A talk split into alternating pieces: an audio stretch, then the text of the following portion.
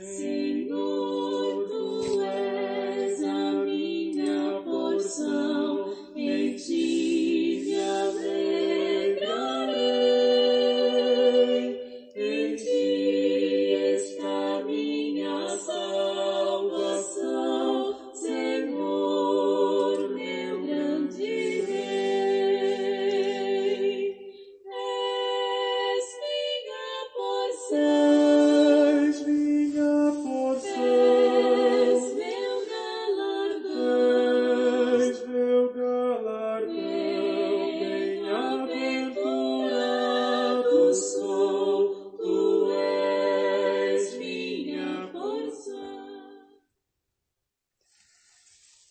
Olá, irmãos e amigos. Estamos juntos mais uma vez para o nosso café com Deus. Meu nome é Edivaldo José e hoje gostaria de compartilhar mais uma meditação baseada no livro de Provérbios, capítulo 15, verso 24. Assim diz a palavra do Senhor. O caminho da vida conduz para cima quem é sensato, para que ele não desça à sepultura. Você está caminhando para cima ou para baixo? O insensato anda no caminho que conduz para a sepultura, ou seja, para baixo. Todos os seres humanos têm defeitos. Isso é resultado da queda ou do pecado em Gênesis capítulo 3, no jardim do Éden. Mas todo ser humano tem virtudes também. Pois como diz Eclesiastes 7:29, Deus fez os homens justos, mas eles foram em busca de muitas intrigas. Surge aqui então uma pergunta. O que você tem visto nas pessoas que, que determina se você está caminhando para cima ou para baixo? Mesmo aquelas pessoas que te desagradam, o que você tem visto? As virtudes ou os defeitos?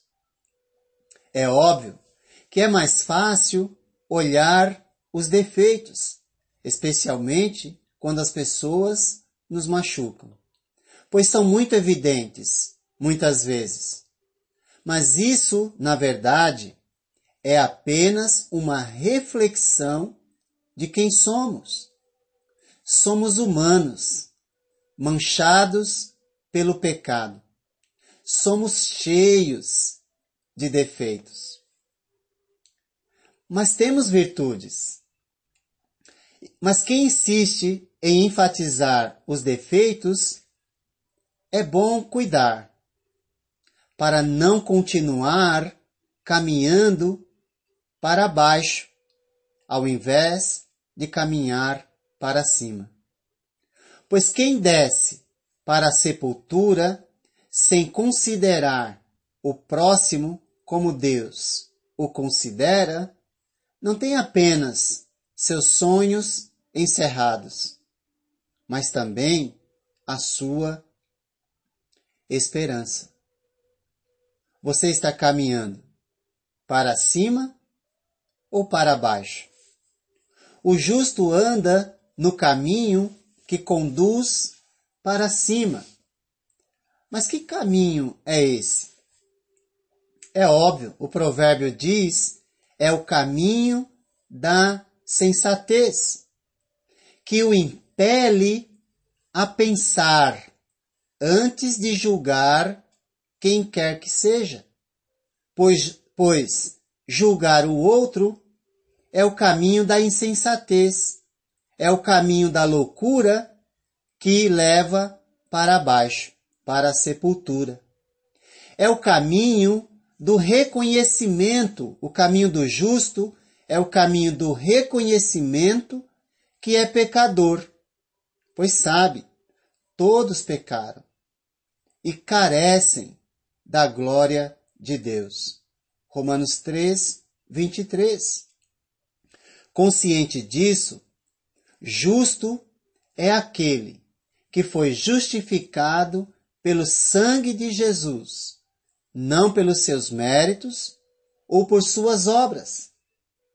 Por isso, mesmo sabendo que quem o machuca está cheio de defeitos, ao invés de criticar, julgar ou condenar, prefere, como Jesus, se interiorizar e procurar nele as virtudes que existem. Mesmo que seja difícil quando está ferido, pois o silêncio proativo nos ajuda a segurar, ao menos, o nosso impulso de criticar e sempre e sempre, quando nos interiorizamos, nós somos sempre levados a pensar nas virtudes da outra pessoa, ao invés de enfatizar os seus defeitos. A expectativa do justo está no resultado final de sua vida. Ele quer ser conduzido para cima. Portanto, ele sabe que andar para cima é sempre necessário ter humildade para reconhecer que também erra com as pessoas. E o que ele espera quando erra com os outros? Que as pessoas certamente levem em consideração que ele tem defeitos, mas também tem virtudes. Mas o justo, por ter a expectativa no resultado final de sua vida, reconhece sempre que, mesmo que seja machucado, ele sabe que por trás de quem fere há sempre uma pessoa ferida, que tem defeitos, mas que também tem virtudes. Jesus, o nosso Senhor e Salvador, quando podia olhar e nos colocar ainda mais para baixo do que já vivíamos, por causa das nossas escolhas, nos deu oportunidade e nos elevou à posição de ser humano valoroso diante do Pai, por quem ele morreu. Apesar das nossas falhas e pecados, que nos conduzem para baixo. Ele nos deu oportunidade de olhar para cima para primeiro nos depararmos com a cruz e depois encontrarmos a glória, andando nas suas pegadas e seguindo o seu exemplo julgar e condenar os outros é tão insensato que nos faz esquecer quem somos.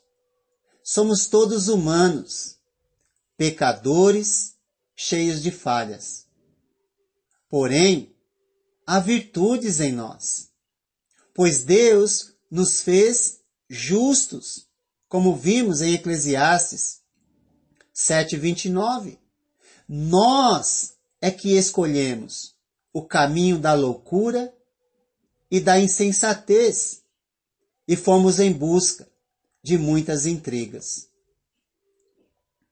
Só andando com Deus é que seremos capazes de enxergar no outro as virtudes com as quais Deus o fez. Você está caminhando para cima ou para baixo. O caminho da vida conduz para cima quem é sensato, para que ele não desça à sepultura. Que Deus te abençoe e te guarde.